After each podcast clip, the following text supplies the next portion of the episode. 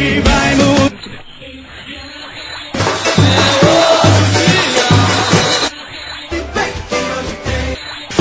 Hoje, hoje tem! Olá galera, começando mais um Hoje Tem, e hoje tem Santa Cruz e Goiás, partida que será disputada no Arruda às 19h15.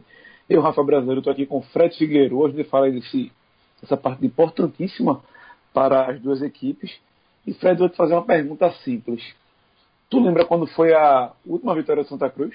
Rafa, é, você pegou pela memória agora, viu? Acredito que eu lembro, viu? Eu acho que foi aquele jogo com Vila Nova na Arena de Pernambuco. Eu juro a vocês que isso não foi combinado, mas foi esse jogo mesmo. Agora, tu lembra quando foi esse jogo? Aí, meu amigo, aí tu liga pra Cássio. Liga. tá, tá conversando com o participante errado. Pronto, é, é, é, a conta é simples. Se Santa Cruz não vencer o Goiás nessa sexta-feira, ele vai completar dois meses na próxima segunda sem vitórias. Só para o torcedor coral, o torcedor pernambucano ter ideia da gravidade da situação do, do tricolor da Arruda na Série B nesse momento. De lá para cá, são oito jogos sem vitória, certo? Entre eles aí uma sequência de seis derrotas, é, partidas em casa que sofreu a virada por mais de uma vez.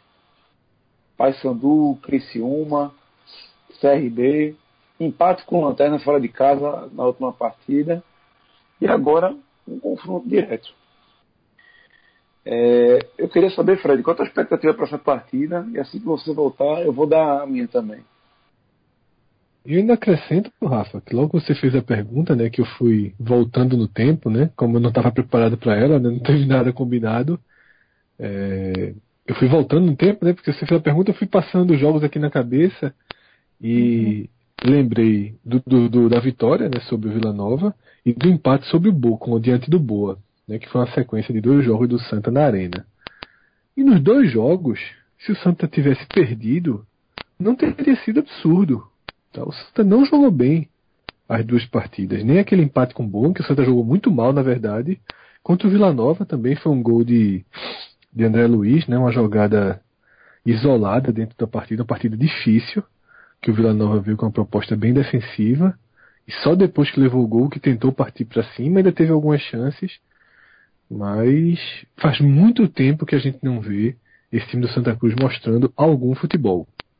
É, na rodada passada, é, eu não estava aqui, né, não, não pude acompanhar o jogo do Santa contra o ABC, mas ouvindo os programas, inclusive os nossos, lendo, eu percebi que houve um, uma certa, não posso dizer polêmica, mas uma diferença de avaliação entre algumas pessoas que viram uma evolução, algo, algum sinal positivo né, nesse, nessa primeira partida sob o comando de Martelotti, e outros que descartam, acham que foi tão pouca o que mudou, foi tão mínima evolução que ela deve ser tratada como manutenção, na verdade. Ainda mais se considerarmos que o ABC é o pior time da Série B, não apenas o Lanterna. Porque o Lanterna, às vezes, você tem uma, uma, uma, uma soma de um momento do campeonato. Né? Houve, um, houve um, um instante nessa Série B que o Náutico era o Lanterna e já não era o pior time, porque o próprio ABC era pior do que o Náutico e acabou sendo ultrapassado. Então, é, trazendo, né, eu fiz esse. Voltei um pouquinho no tempo, já que você voltou na pergunta, eu voltei também na resposta, porque a expectativa para esse jogo, eu arrisco dizer que a maior esperança do Santa Cruz está do outro lado do campo. A maior esperança de Santa Cruz em conseguir os três pontos no Arruda, na noite dessa sexta-feira, reside no fato de que o Goiás vive uma crise técnica muito parecida. Né? Nos últimos cinco jogos, o Goiás tem dois empates, só é melhor do que Santa ABC, que tem um ponto, e esse ponto veio justamente no empate é, nesse confronto direto da, da semana passada. Então, como o Martelotti fez uma opção de repetir o time que enfrentou o ABC, e nem acho que ele esteja tão errado nisso, acho que tem uma certa coerência né, em tentar usar o tempo a, a favor dele, né, tentar usar somar duas semanas de trabalho e não uma, né? somar a preparação dele para o jogo contra o ABC, ainda que não tenha saído como ele planejou, que dê uma continuidade, né? Que siga em frente com as escolhas, trabalhando mais, tentando essa semana ajustar o que foi errado, para enfrentar um time que, como eu falei antes, ele hoje tem uma, uma, uma, uma vulnerabilidade muito parecida com a do Santos, a desconfiança, o desespero vem de uma derrota em casa. Então, para mim, a expectativa desse jogo é um jogo tecnicamente nivelado por baixo, tá? de igual para igual. São dois times que estão rendendo abaixo do que todo mundo esperaria que rendesse nessa Série B. Né? Dois times que, que.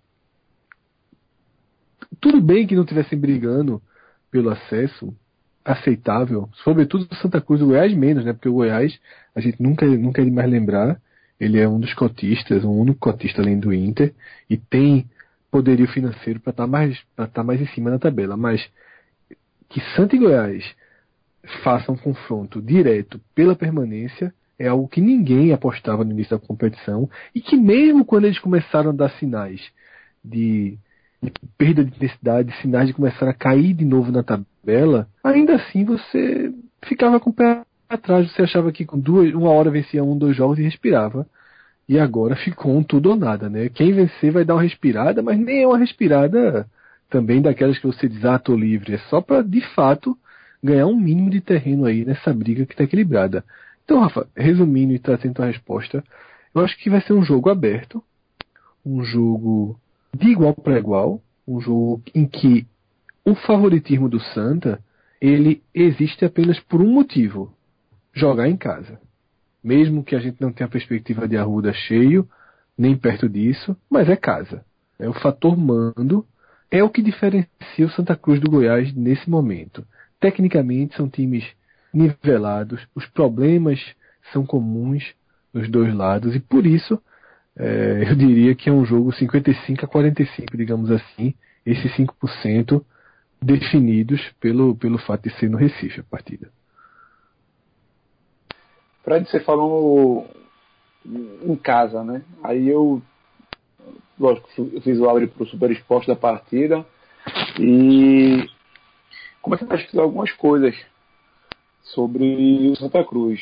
E aí tem outra curiosidade. Lógico, o Santa Cruz jogou cinco partidas na como mandante na, na Arena de Pernambuco. Só que nos últimos quatro jogos na o Santa Cruz conquistou um ponto foi contra o Internacional. E para você ter ideia, a última vitória da Cruz no Arruda, é lógico, vou considerar que tiveram cinco jogos na arena, foi contra o ABC. Ou seja, tem mais de um turno já que o Santa Cruz não vence em casa. O Santa Cruz que na Série B sempre foi conhecido como uma força dentro de casa, são 15 pontos, Fred. É muito pouco para um Santa Cruz ter quatro vitórias, três empates e quatro derrotas em casa. É, lembrando que todas essas, essas derrotas foram bem marcantes. Três de virada e aquela por Londrina que o torcedor Coral lembra até hoje.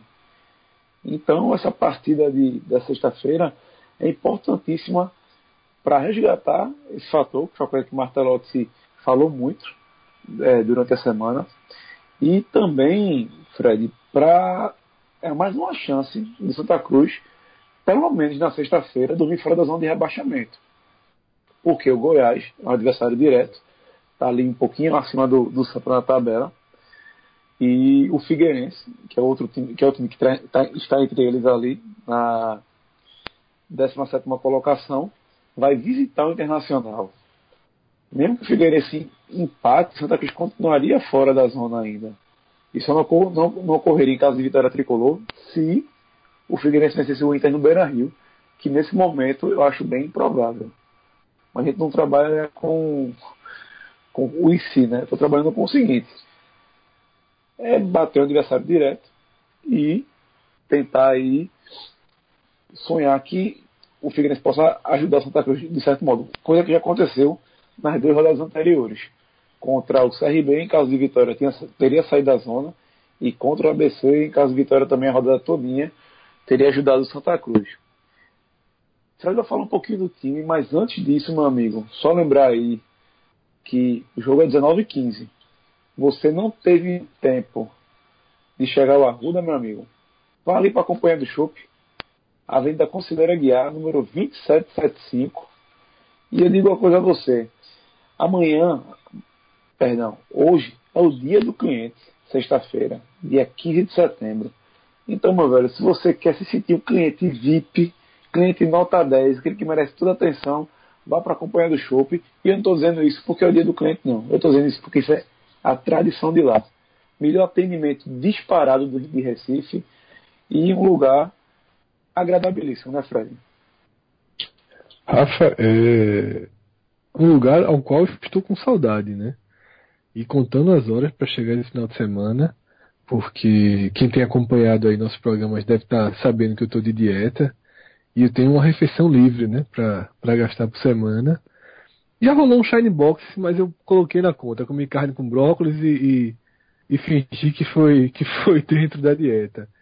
Mas tô contando as horas, porque a picanha, o filezinho com queijo, meu amigo, tô, tô devendo a mim mesmo. E esse final de semana acho que eu vou arrumar um tempinho para passar lá na companhia do shopping. Talvez até nessa sexta-feira, viu? Não, não tá descartado que, que eu siga seu conselho e chegue na sexta. não posso chegar durante o jogo do Santa, mas depois do jogo, né, o pós-rodada, tem alguma chance de ser lá. Tá de sacanagem comigo, né? Eu vou estar tá fazendo o jogo, ah, já entendi. Você vai esperar lá pra gravar o telecast então, né? Só se for, né? Mas. Tu nem sabia, né, que tava nessa escala, né? Depois ficar sabendo que tá escalado no telecast, isso. Vamos ver. Tá dizendo, Bom, a gente cumpre ordens, né? Cumpre ordens de pessoa. Bom, galera, para essa partida, como o Fred já falou, Martelotti vai tentar resolver alguns problemas, principalmente na, na criação do Santa Cruz. Lógico, o ABC não é tanto parâmetro para avaliar a defesa, mas o Santa Cruz já voltou a estar em campo após tanto tempo sem sofrer gols. Isso é uma coisa importante. É talvez o único ponto importante. Mas durante a semana, Fred, Martelotti em momento nenhum demonstrou que mudaria a formação. O que ele fez. Primeiro dia que ele formou um time, na terça-feira, ele montou só a, o ataque. Tirou os zagueiros, até porque ele não estava contando com a Anderson Salles na terça, e trabalhou com os outros oito atletas, mostrando aquela questão da transição de bola, tentando avançar sobre o adversário, tentando buscar aquele jogo apoiado, aquele, aquelas tabelas, é, grafite fazendo pivô para chegar um jogador chutando. Tentou fazer com que a parte ofensiva do, do time criasse. No segundo dia, já com Anderson Salles usando máscara por sinal, ele montou a defesa. E aí foi. Aí não utilizou nem o grafite nem o Thiago Primão. Deixou oito em campo e só trabalhando na questão da, da proteção à, à zaga. E na quarta-feira foi o dia, assim, de testar esse mesmo time, que foi a mesma escalação do, do último jogo, com enfrentando o time reserva, né? Tiveram mudanças? Tiveram. É, Ricardo Bueno entrou no lugar de André Luiz. O Wellington César entrou no lugar de João Danias. E Uri entrou no lugar de Thiago Costa. Observações que só foram observações mesmo, talvez uma situação para segundo tempo, porque o Martelotti confirmou a escalação na coletiva da quinta-feira. E o Santa Cruz vem a campo com a mesma escalação, que o torcedor que não sabe eu vou repetir aqui. Júlio César no gol, Menino na lateral direita, o miolo de zaga, Sandro e Anderson Salles. Anderson Salles sim utilizando uma máscara de proteção, mas que ele já na quinta-feira não demonstrou é, tá, estar mais incomodado ele até cabeceou bola sem problemas algum. E na lateral esquerda, Thiago Costa. Na cabeça de área, João Ananias, Derlei e como armador, Thiago Primão. Na frente, André Luiz, João Paulo e Grafite. Não será surpresa é, para o torcedor também se em algum momento da partida o Martelotti transformar essa formatação no 4-4-2, que foi o que ele fez quando colocou essas mudanças é, colocar o Ricardo Bueno em campo, colocar o Wellington Santos até para dar produção maior, mas eu acredito que até com essa, com essa, mesma escalação inicial, ele pode em algum momento pedir que o time se encaixe nessa formação. Espero que dê certo, porque ele vem trabalhando essas três semanas, ele parece bem decidido a querer, como é que eu vou dizer, colocar isso na cabeça dos jogadores mesmo, que o sistema tático é esse, que a bola tem que rodar desse jeito. Tem o primeiro jogo que não funcionou tão bem, mas é aquele negócio, né? Tudo é questão de costume, questão de prática, questão do hábito. Vamos ver se mais uma semana de trabalho ajudou o time coral a se adaptar. Rafa, quando ele testa o, essa variação de, com a entrada de Ricardo Bueno, ele tira André Luiz, certo? E, e, traz, traz João Paulo para o meio. Como é que é feita essa mudança? Como é que ele trabalhou? Não, que... Ok, talvez eu, tenha, eu não tenha me, me, me expressado bem. Ele trabalha é porque, inclusive, eu li sua matéria no Super Esportes sobre o treino e também tinha ficado com essa dúvida. Eu entendi a entrada de Ricardo Bueno, mas eu não entendi qual é a formatação que fica para fechar esse 4-4-2. Vamos lá. Quem sobra áreas assim, né? ficam, ficam centralizados. Thiago Primão abre na direita e João Paulo abre pela esquerda. Certo? É, é Aquele 4-4-2 é. clássico de, de videogame. Clássico, né? E Ricardo Bueno volta um pouquinho mais para buscar a bola. Aquele cara que seria o jogador que ficaria fora, fora, fora mais da área, tentando tabelar com grafite para chegar finalizando por trás. Essa, essa seria a nova formatação. Não, certo. O, quando a gente trata de 4-4-2 clássico, a gente costuma usar o Brasil de 94, né? Então, o Ricardo mesmo. Bueno seria o Bebeto, né? Ricardo Bueno seria o Bebeto.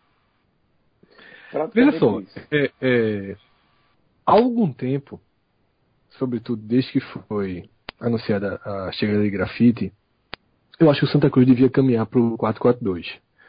Eu venho batendo nessa tecla de Vanildo ainda era o treinador, porque me parece que as chances de se trabalhar no 4-2-1-3 ou 4-3-1-2, é, desculpa, 4-2-1-3 ou 4-2-3-1, que existe uma.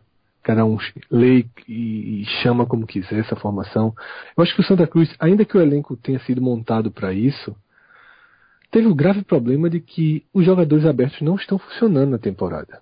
Isso é um dos motivos que inviabilizou o, o funcionamento dessa equipe do Santa. André Luiz foi talvez o que tem conseguido uma ou outra atuação mais convincente, mas até por ser muito novo, acaba oscilando mais do que do que uma série B permite. Aí você tem Bárbio, que não conseguiu se firmar.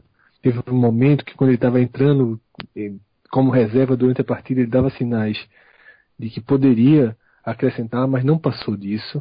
Ao Augusto, que criou uma expectativa grande, também não conseguiu render o esperado. É um jogador também de, de raros momentos, de poucos momentos.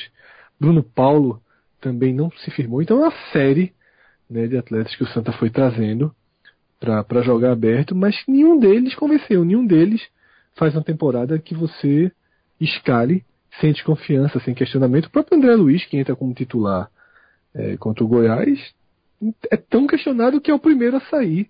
Né? O plano B, digamos assim, a primeira opção de mudança é justamente com a saída dele. Então, a martelada já tá, o prego não, já não está mais acertando o prego, já está acertando o dedo. Assim, a insistência na repetição é, me incomoda um pouco. Como eu te falei, não me incomoda Marcelo que chegou agora é, utilizar, né, fazer uma soma de três semanas de trabalho com o mesmo time para tentar assimilar, que é o que você falou, é o que eu falei lá no início, eu concordo com a linha dele.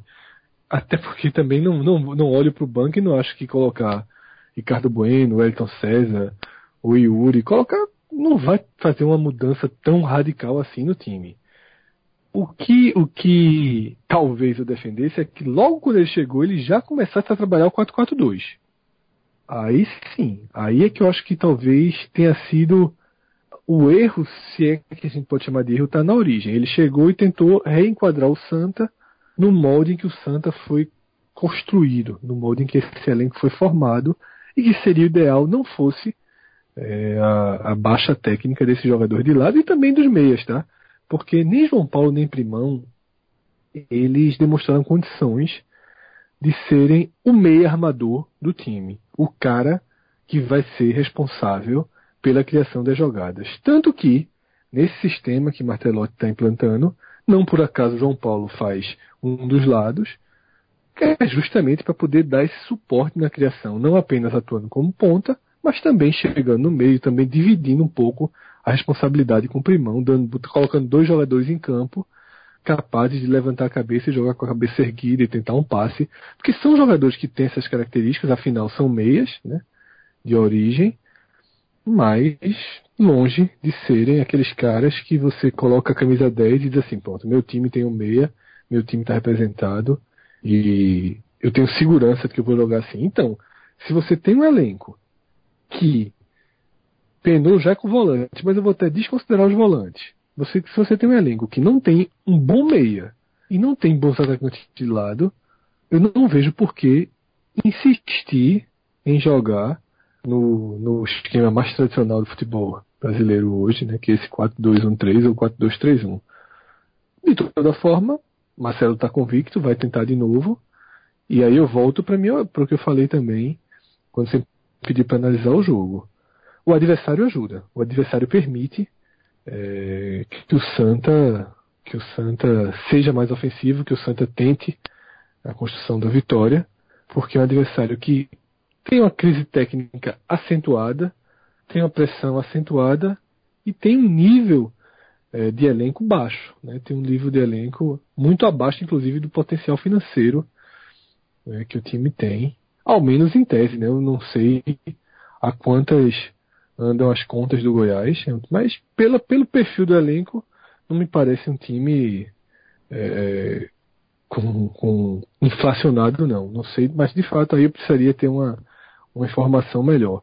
Enquanto do lado do Santa, né, não sei se você estava, se ainda tem tempo para a gente tratar desse assunto, mas como, como no podcast foi o tema central, que era a história da semana decisiva, né? A semana que tinha três objetivos claros e declarados, e objetivos que são importantes para o ano, para o ano e, e para o futuro próximo do Santa. Os três objetivos eram tentar contratar os últimos reforços, chegaram dois. Né? A ideia era que chegassem pelo menos três, mas ainda há margem para trazer um meia. Né? Chegou até aqui o Guilherme Mates e o, e o, e o Bileu. Que estão longe de ser também reforços que você olha e diz, opa, chegaram a soluções, né? São muito mais opções do que soluções, mas enfim, ninguém também estava esperando que o Santa trouxesse jogadores para resolver com toda a crise financeira. O segundo objetivo da semana era evitar que se completasse o terceiro mês de salário atrasado, e se completa nessa sexta, que abre, né, não bastasse todo o ambiente conturbado, tudo que já, todo dano né, que a escassez de recursos já causou ao Santa esse ano, agora abre uma vulnerabilidade judicial, né? Se o Santa de fato não fizer um milagre aí e pagar uma folha nessa sexta-feira. E o terceiro e último ato obrigatório da semana era a vitória contra o Goiás. Né? Então o Santa cumpriu um com ressalvas, o segundo ficou em aberto e o terceiro se resolve dentro de campo. Isso mesmo, Fred. E já que você tocou no Goiás, vamos falar um pouquinho do Goiás, que chega ao Recife com um total de quatro alterações. O Silvio Criciúma, torcedor mais desavisado aí, pode estar tá pensando, peraí, pô, esse cara não foi demitido um tempo atrás lá do Goiás, foi. Mas, meu amigo, aquele foi tão grande que chamaram o homem de volta. E o que acontece? Ele vai dar chances aí ao zagueiro Alex Alves, o volante Vitor Bolt, ao meio Andrezinho e o meio atacante Thiago Luiz. O Thiago Luiz, aquele que jogou no Paysandu, que chegou a ser convidado no Náutico. Quase ninguém aqui. É. No esporte? No Náutico não, no esporte. Que no, no Náutico também tenho falado dele, mas o rumo mais forte foi do esporte mesmo. Isso mesmo, Fred. Tinha esquecido já. Justamente por causa de Alexandre Faria, né, que indicou ele. Alexandre Faria trabalhou com ele no Paysandu, ele chegou a ser sondado no esporte. Loucura, né? Mas tudo bem.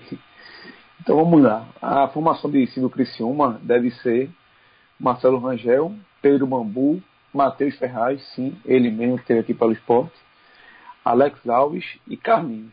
No meio de campo, Vitor Bolt, Ramires, Léo Senna e Andrezinho. E no ataque, Thiago Luiz e Carlos Eduardo. Carlos Eduardo, que contra os pernambucanos tem dado muita sorte. Então, é bom ficar de olho nele aí. Fred, alguma bom jogador, falar do Goiás, bom Santa Cruz? Mais do, mais do que sorte, viu, Rafa? Bom jogador. Esse é um bom, esse é um dos um daqueles caras que você que você usa o marca-texto na Série B porque tem tem perspectiva aí de futuro. Tá na barca, né? Tá num bonde você foi passando aí alguns jogadores no meio de campo que, pelo amor de Deus, né? Mas eu falei, uma vez eu falei que ele dá sorte contra o Pernambucano, que ele marcou gol contra o Náutico e Santa Cruz, entendeu? Pô, marcou gol contra o Santa lá, né? De fora daqui, acabado de entrar, né? Justamente. Eu até me surpreendi que, que, que ele, ele, ele perdeu é, gols feitos naquela partida também, né, de marcar o dele. Podia ter feito um pouquinho mais. É verdade. E é um jogador é... de 20 anos só, pô. Tem que ficar Isso, chegou, por, por, muito pouco não, não, não, não saiu do Goiás ainda esse ano, né? O Fluminense, o Fluminense montou uma lista aí de jogadores de atacante de lado que ele queria. E o nome de Carlos Eduardo foi cogitado. Acho que outros times da Série A também sondaram, mas o Goiás, apesar de toda essa draga que tá, tem um negócio que tem que, que ressaltar no Goiás. Não só a capacidade de criar jogadores, como o amadurecimento no mercado. O Goiás já fez vendas que os times do Nordeste não fazem. Né? O, Goiás, o cara joga duas, três partidas boas no Goiás, joga uma bolinha no Goiás, já tem a conexão direta com a Europa. E isso faz muito faz uma diferença muito grande na hora da negociação. Né? O Goiás já, já é um time conectado, digamos assim, com o mercado europeu. Pode não ser o mercado europeu de ponta, mas pelo menos o segundo escalão no mercado europeu, o Goiás já tem essa conexão. Fred, só para deixar a informação redondinha, Carlos Eduardo tem sete gols na Série B, três contra Pernambucanos. Na primeira partida eu, tava, eu tinha certeza que ele tinha marcado um mas ele marcou os dois da vitória do Goiás por 2 a 1 um na quinta rodada. Ou seja, tem que ficar de olho de todo jeito nesse garoto. Fred Figueroa, algo mais a falar dessa partida? Não, né? Agora estou pressionado pelo telecast. Melhor poupar a voz para a noite de sexta-feira. é isso aí, galera. Forte abraço, até a próxima. Tchau, tchau.